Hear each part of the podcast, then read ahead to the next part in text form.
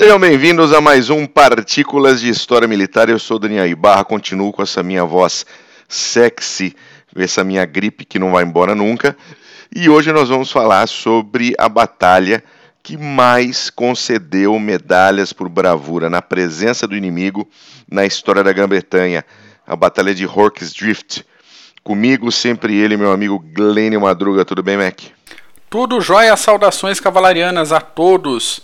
Aqui estamos com mais um PHM delicinha para vocês, lembrando que críticas, perguntas, dados, contribuições, choro e ranger de dentes podem ser enviados para nós pelas redes sociais, no formulário de contato do nosso site e pelo e-mail contato@clubedosgenerais.org. Falando, bem. Falando oh. em choro e ranger de dentes, cara, tem obituário hoje, se der tempo. Tem tempo? Tem, tem obituário? Toca o pau. Beleza. No dia 30 de janeiro desse lindo e tranquilo ano de 2018, faleceu aos 99 anos de idade um camarada chamado Francis Jeep Sansa. E daí, né? Daí que ele nasceu em 1918, entrou para o exército americano em 1941 como mecânico em uma companhia de manutenção.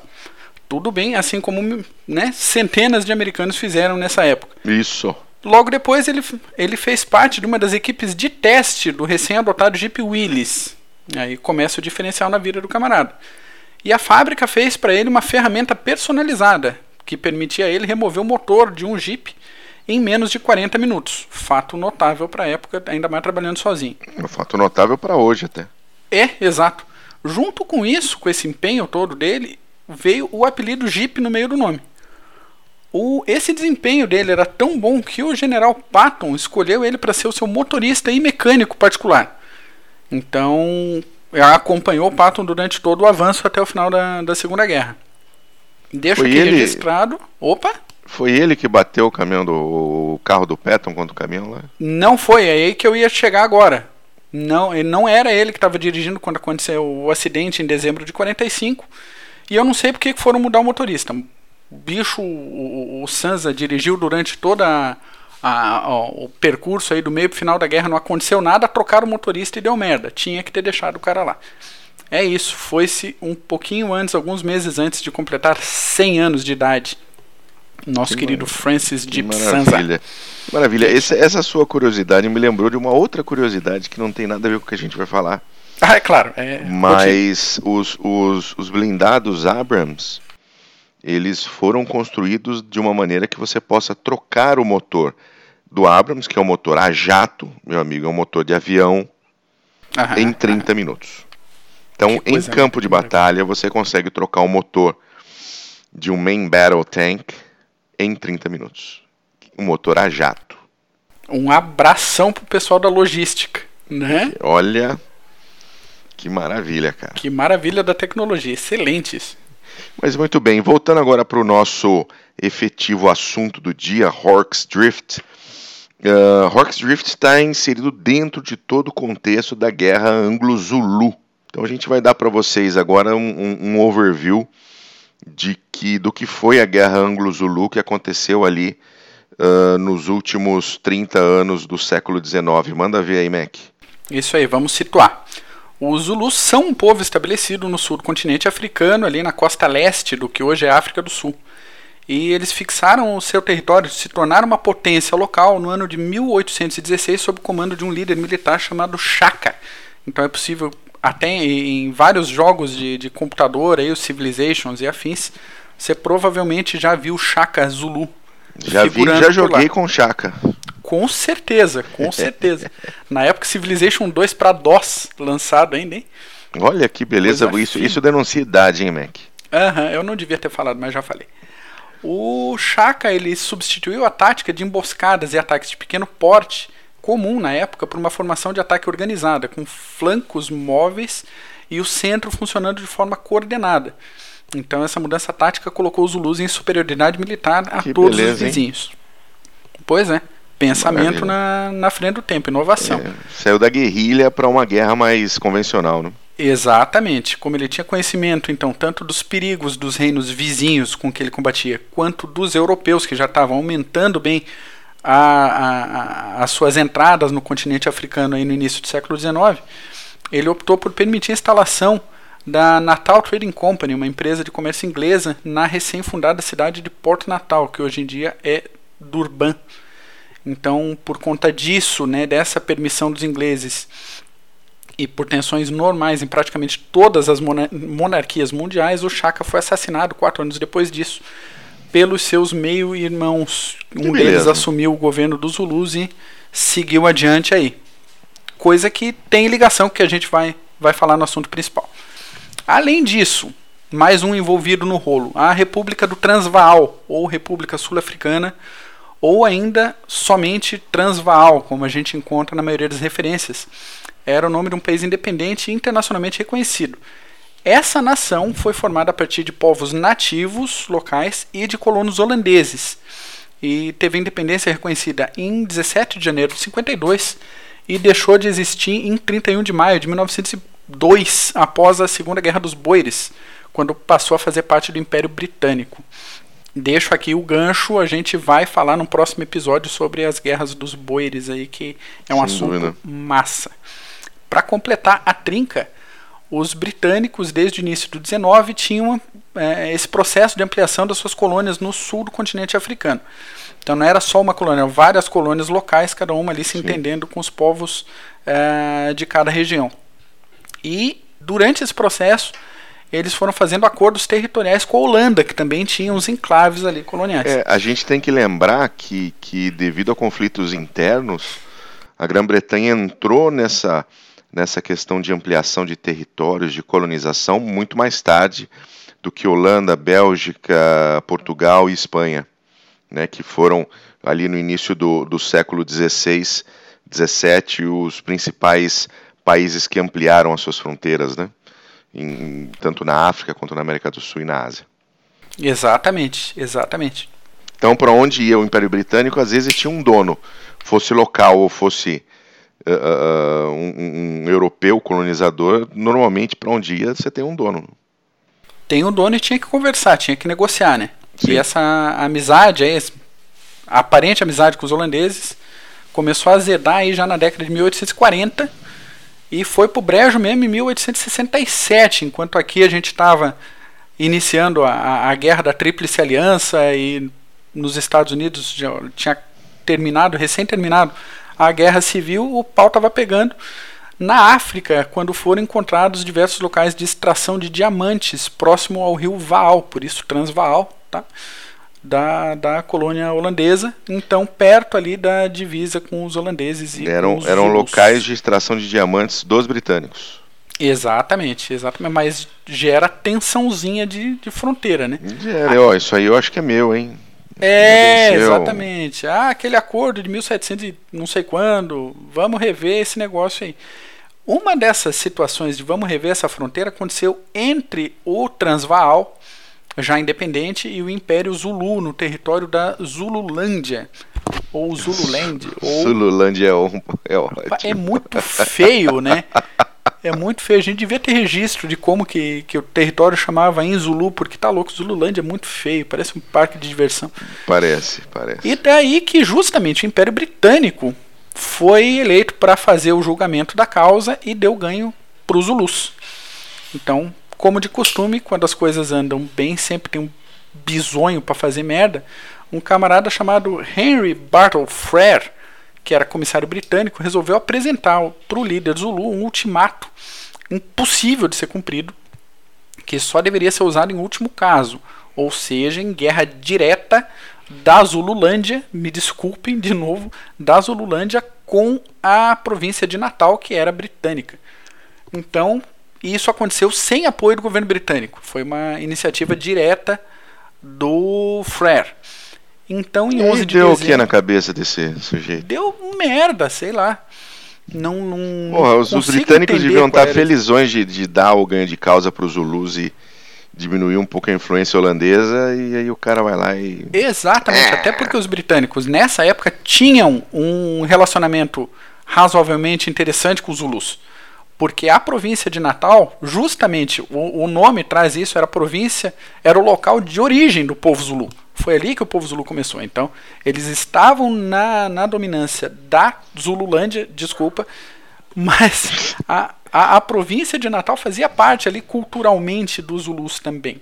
Então não, não tinha que ter conflito, pelo menos não tinha que ter conflito nesse momento entre os britânicos e os Zulus. E o Frere foi fazer essa bosta lá. Então, foi fazer merda, né? Foi fazer merda. Ele queria, ele entregou esse ultimato exigindo que os Zulus aceitassem a autoridade britânica total, que rendessem suas tropas em paz, né? E o Setwayo, líder Zulu e sobrinho do Chaka, tá? Gostei, gostei da sua Chaka. pronúncia, Mac. O fala, Setwayo. Setwayo. Eu treinei isso. Cara, excelente. Você aprendeu com o professor Zulu português? Foi, foi algo assim? então, Dicção então, Zulu? Dicção Zulu aqui improvisada para um PHM cremoso, crocante e cálido. E cálido. E cálido. Então o Sestwile explicou ao emissário britânico o que, que ele devia fazer com o ultimato, onde é que ele devia enfiar. E a Guerra Zulu começou em 11 de janeiro de 79 e durou até 4 de julho de 79, depois da Batalha de Ulundi, que era a capital Zulu. Então, feito Acaba esse briefing. Finalizou com vitória britânica. Com vitória britânica, perfeitamente. Precisou de mais um empenho, foi uma segunda invasão britânica. A gente tem que voltar nesse assunto. Vamos, Aliás, vamos se alguém quiser bastante um CGCast mais completinho sobre a guerra anglo-zulu, manda uma mensagem para nós no YouTube, no Facebook, pelo site ou pelo e-mail contato arroba clubedegenerais.org que a gente organiza, dá uma adiantada na pauta e bota na linha de fogo. É isso aí. É isso. E, e, e aí, vamos falar um pouquinho, porque Horks Drift foi como se fosse a segunda fase de uma grande batalha, que foi a batalha de Zanluana. Exato. Ó, eu aprendi também, cara. Treinou também, né? Treinei, cara. treinei. Foi, foi a batalha de Zanluana, que aconteceu no mesmo dia de Hork's Drift, uh, 11 dias após a invasão do território Zulu. E, obviamente, o, o, o, os britânicos tinham bastante confiança no seu treinamento, no seu armamento. Tinha canhões, tinham metralhadoras Gatling, né? E estavam ali bonitões para fazer a batalha com os Zulus. Fala um pouco disso aí, Mac. Pois é, eles tinham uma tecnologia boa, tinham uma equipe boa, só que o armamento e a logística eram aí um pouquinho complicados, né? O principal armamento individual dos ingleses era o rifle Martini Henry, que ele funcionava por ação de alavanca. Então, quem lembra aí das Winchesters, dos, do, do, dos filmes e de estudos de militares aí sobre o Velho Oeste. americanos. É isso, que você dá aquela alavancada para baixo assim. Ou quem tem em casa, o pessoal do sul costuma ver mais no interior as, as espingardas da Boito. A Boito tem umas espingardas da ação de alavanca muito bonitas. E era esse sistema, mas era um sistema que não tinha aquele, aquele magazine, aquele carregador embaixo do cano principal. Então a ação, você tinha que dar uma alavancada para baixo, abrir a câmera, encaixar o cartucho, fechar a câmera, atirar, abrir a câmera, né, com a ejeção do, do, com a ejeção do cartuchinho, do cartucho. botar um, fecha a câmera e dispara um negócio meio lento. Uh, além disso, para complicar, a, as tropas coloniais, as tropas de Natal ali, que também faziam parte do, do, do rolo, eles tinham ainda fuzis, né, que rifles que necessitavam do carregamento pela boca. Então aquele cartuchinho de pólvora negra, bota pro fundo do, Dá do aquela fuzil, socada. Isso aí. E daí dispara. Então era uma cadência de tiro bem lenta, né? Mas tem como complicar mais. Então as caixas de munição que estavam em Zanduana, elas tinham as tampas todas parafusadas e presas com tiras de cobre que as tiras de cobre tinham que ser cortadas a baioneta ou na pedrada, porque na hora do pega não tem onde né, se procurar o. Não tem o que fazer. E dentro dessas caixas, os cartuchos vinham em latinhas para evitar umidade. Que beleza. Então tem, pensa Tudo um para facilitar o bisonho. Exatamente. Que está ali de, de, de, rifle na mão, poder Exato. remuniciar a si mesmo e aos outros. É, é realmente. É isso aí. Pontos de inteligência impressionantes. É onde a logística entende que tem que mudar, né? É. Sobre efetivo humano, eram 1.768 homens em campo, somando até o descascador de batata que estava lá dando bobeira, e bem poucas chaves de fenda para abrir as caixas. Os combates iniciaram então um pouquinho depois do meio-dia, com sol a pino, 20 mil Zulus. Puta Informação de ataque. É, e outros 4 mil ainda foram mantidos na reserva. O armamento deles era composto basicamente aí por lanças, né? E porretes. Tem os Sim. porretes Zulus dessa época, lindos assim. Alguns foram para leilão há pouco tempo atrás. Depois, se eu achar o link, eu boto aí pro pessoal se quiser dar uma olhada. E a defesa deles era por, com escudos de couro endurecido, que também foram para leilão alguns. Uh, ainda assim, eram 20 mil Zulus putos da cara, enfurecidos, querendo socar a cara dos ingleses. Começando aí, logo depois do meio-dia, às três da tarde, a batalha já tinha terminado com uma vitória esmagadora dos, dos Zulus, que perderam na faixa dos 3 mil homens, mas mataram 1.357 britânicos dos 1.768. Caramba, não sobrou muita coisa, não. Não sobrou muita coisa. Os que puderam correram para o mato, alguns deles a cavalo e muitos dos feridos que ficaram campo, no campo de batalha foram mortos, entrando nessa estatística aí de 1350 ah! entrando aí nessa estatística de 1357. Essa execução que não era incomum para a época nem para o local, deixou os ingleses meio atravessados, então ficaram correram, putinhos, né? Ficaram putinhos, teve consequências depois que a gente vai comentar. É. Então uma derrota esmagadora, impressionante dos ingleses num momento que eles estavam confiantes, né, do seu efetivo, Sim, do seu armamento, da sua superioridade. Era um dos exércitos, era um dos exércitos profissionais, ah, poucos profissionais que existiam, com um, um bom treinamento, né, com o, o que pudesse ter de última tecnologia de armamento. Então, é para ficar confiante mesmo. O pessoal tinha aquela, nós somos foda. Ah, nós somos foda e eles são só Zulus, né? Só Zulus. Que estão jogados lá no fim da África, não é nem gente pensando na, com a mentalidade da época, não sim, entendam mal. Sim, essa é a mentalidade da época, é verdade. Jogando a mentalidade da época não é, é gente, é Zulu, é, sabe? Então... Né, não, não, não, não são civilizados, né? Exato. Não e são aí, civilizados. Pagaram com sangue. Pagaram com sangue. E aí, após a Batalha de San Luana, você tem a Batalha de Hork's Drift. Hork's Drift, uh, é, na verdade, era um posto, um pequeno posto intermediário, uh, eh, para vocês verem como era um pequeno posto mesmo, era um curral, uma casa que servia de hospital de campanha, uma igrejinha e um depósito de suprimentos. Era algo assim bastante pequeno, ele ficava numa elevação, né, Drift é uma elevação, e Horks era o nome do, do, do colonizador irlandês que, que construiu esse parte desse espaço que o irlandês estava fazendo lá, mas tudo bem. Pois é, de, depois a gente traz isso na, na Guerra Zulu, a gente dá mais detalhes disso.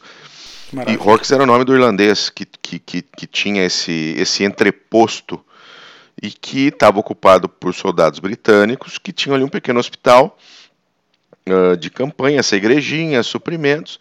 Ficava mais ou menos 11 quilômetros da onde havia sido a Batalha de Zandluana. Então você imagina aí que é um um, assim, um cozinho ali no meio da África. cercado né, né, numa elevação de rochas, cercado por, por aquele monte de, de, travesseirão de areia, um monte de saco de areia. Na vista de todo mundo? Na vista de todo mundo. Tinha, obviamente, um, uma visão excelente da região à sua volta, porque ficava numa elevação. E a guarnição britânica lá era mais ou menos entre 140 e 150 homens sendo que desses tinham mais ou menos 40 no hospital. Exatamente. Não era uma posição de combate, né? Era um postinho intermediário mesmo. Não tinha nada de, de posição de combate em Hork's Drift. Né? Absolutamente nada. Era simplesmente um, um apoio para que aproveitaram aquela, uh, aquela infraestrutura que, tá, que já existia ali e fizeram um, um puxadinho. Isso Era aí. um puxadinho britânico na, na, na África. Mas fala um pouquinho aí, Mac, como é que foi esse, esse início de Horcrux? Como é que o pessoal tava lá, lá dentro?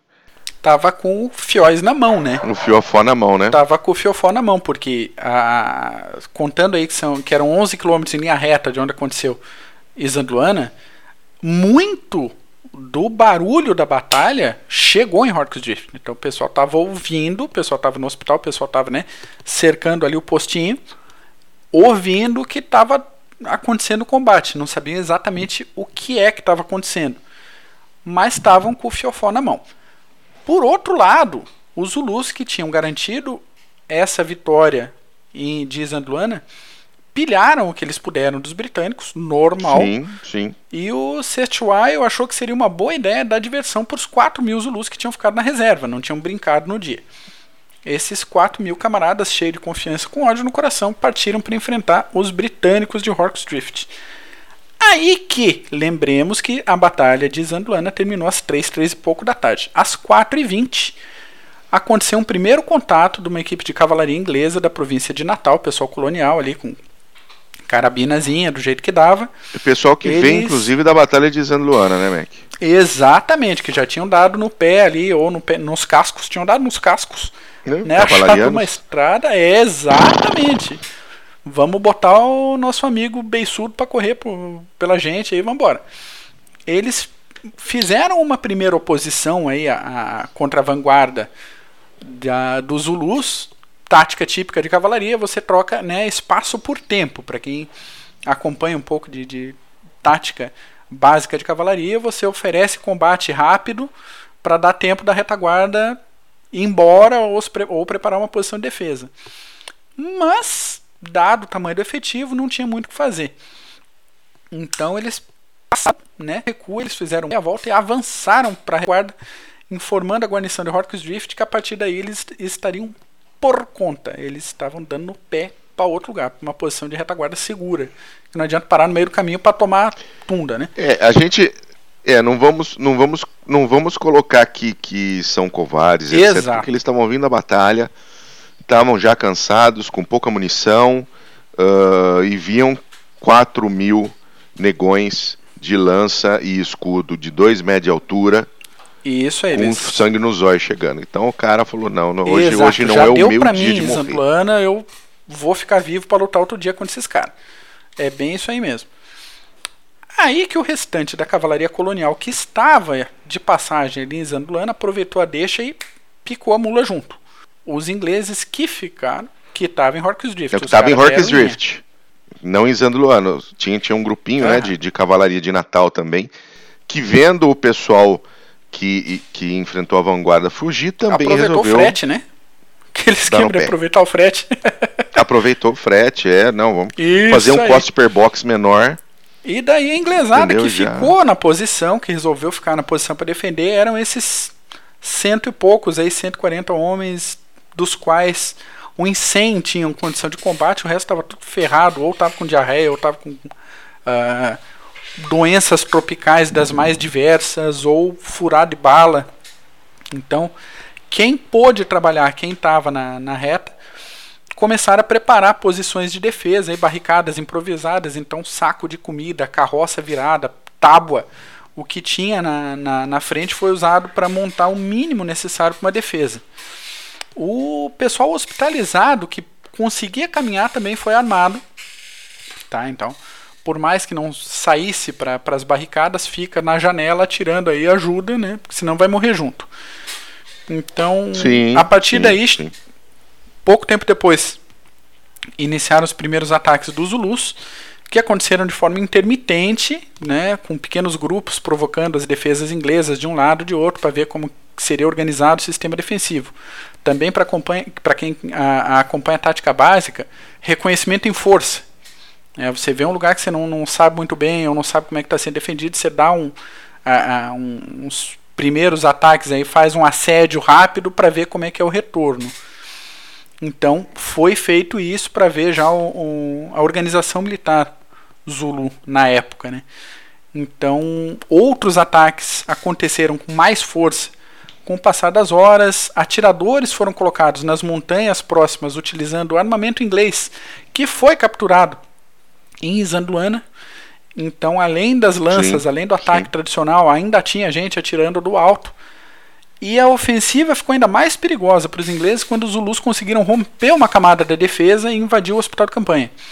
O hospital de campanha, lembremos, uma casinha que estava servindo para botar o pessoal ferido ali. Uma, uma casinha de pau casinha de bem mais ou menos que estava sendo usado de, de depósito de ferido.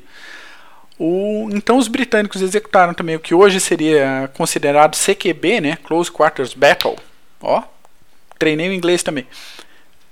Nossa, tá chique. e trancaram as portas dos cômodos internos, fazendo retraimento aí por buracos que foram abertos nas paredes Então, refazendo linhas e mais linhas de defesa e uh, lugares estreitos para os atacantes passarem. Então, defendendo a posição o melhor que eles conseguiam. E cobrando caro é cada é cobrando metro. caro, né?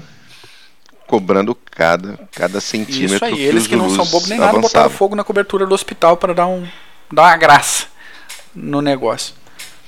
Dá uma graça. É, lembrando que a defesa britânica em Hork Street estava ah. uma defesa por camadas, né? Por mais que as camadas estivessem muito próximas, mas era uma defesa por camadas como você tem em, em, castelos medievais, né? Você tem um fosso, você tem uma, um, uma muralha externa, depois você tem mais uma muralha interna e outra muralha interna. Então, é para você fazer com que haja cada vez mais dificuldades para quem está atacando e Exato. mais facilidade para quem está defendendo. Então, eles tentaram fazer o máximo, como o Mac disse, de derrubar carroça, botar saco de comida, qualquer coisa, para poder fazer uma defesa em camadas e cansar o inimigo. Fazer com que o inimigo comece a pensar Exato. duas vezes em cobrar, como você falou, cobrar caro, né? Vai, vocês vão atacar aqui cobrar 150 caro, ingleses, todo... ok, mas vai custar, não vai ser baratinho. Exatamente.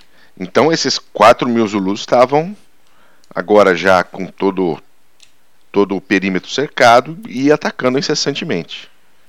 Aqueles 140 desses 100 eram, eram efetivamente soldados que estavam em condições mais um grupo que estava no hospital e que conseguia se movimentar também estava atirando, fogo no hospital e o pau torando. E organização. O principal ponto aqui, além de, de da, da lo, micrologística, vamos dizer assim, do funcionamento da, da defesa, é a tranquilidade do comando, apesar da situação caótica de 4 mil contra 100. Uh, foi organizado o sistema defensivo, vamos manter o programado. Vamos, né? Sim. Confia na técnica. Vocês foram treinados para isso. Vamos fazer um ataque. Primeira linha de fogo, segunda linha de fogo, terceira linha de fogo.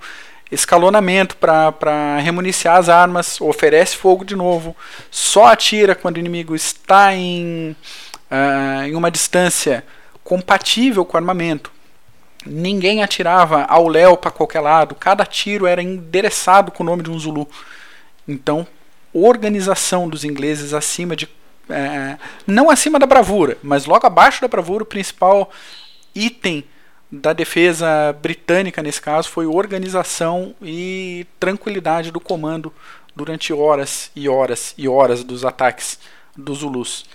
Então, depois de várias horas aí que eu não contei porque eu sou ruim de matemática, o tiroteio diminuiu perto da meia-noite e parou às quatro da manhã sem que um ataque maciço dos Zulus tivesse sido executado.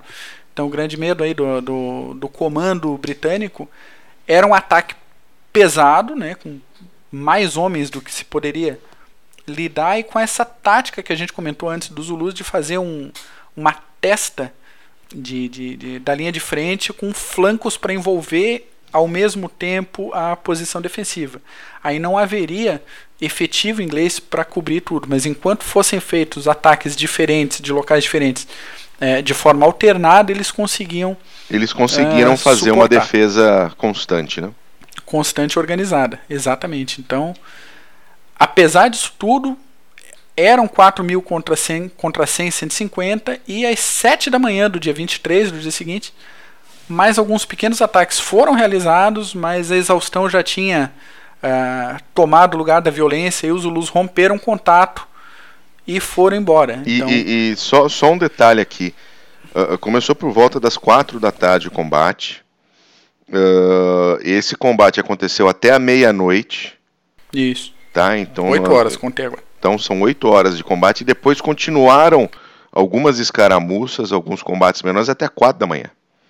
Isso aí. Então foram 12 horas de combates que ainda teve alguns ataques na, na, no, no, dia seguinte, né? Pequenos uhum, ataques perfeito. realizados no dia seguinte, como você comentou. Mas aí os Zulus resolveram que não valia a pena. Pois é, às 7 da manhã já tinham 370 mortes do lado Zulu, 351 pela contagem dos ingleses e mais 100 feridos que conseguiram ser levados de volta.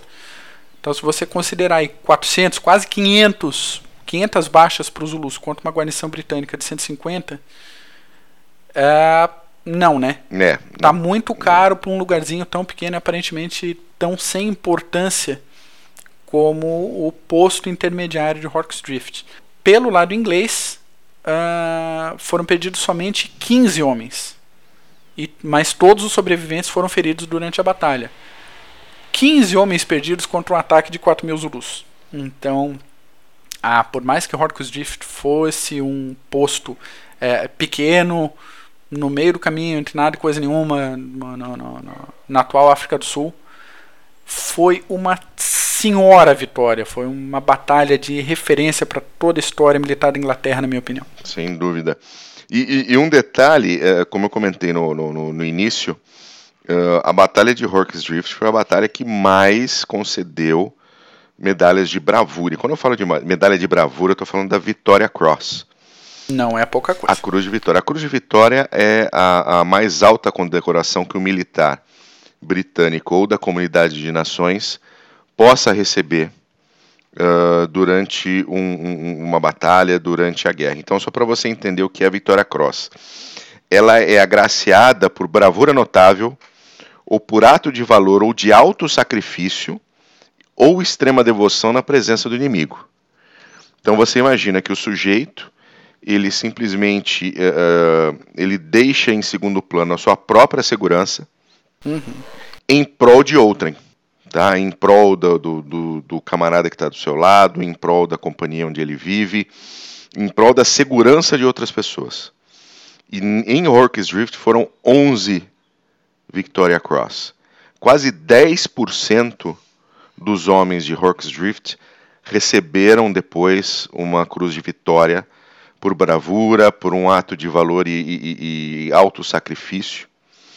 Uh, então é algo assim absolutamente fora do comum para você Coisa ver... que não aconteceu nem na Primeira Guerra, nem na Segunda Guerra Mundial. Não, eu acho que na Segunda Guerra Mundial, se não me falha a memória, Tudo o local onde mais, a única, a, uma batalha única onde nós mais tivemos vitória cross foi no ataque a Saint-Nazaire que nós uhum. fizemos um, um, PHM sobre o, o, o raid de Saint-Nazaire na costa francesa, com os comandos britânicos invadindo essa que era uma base naval francesa ocupada pelos alemães, que tinha a única doca seca onde navios do tamanho do Tirpitz podiam ser, ser reparados.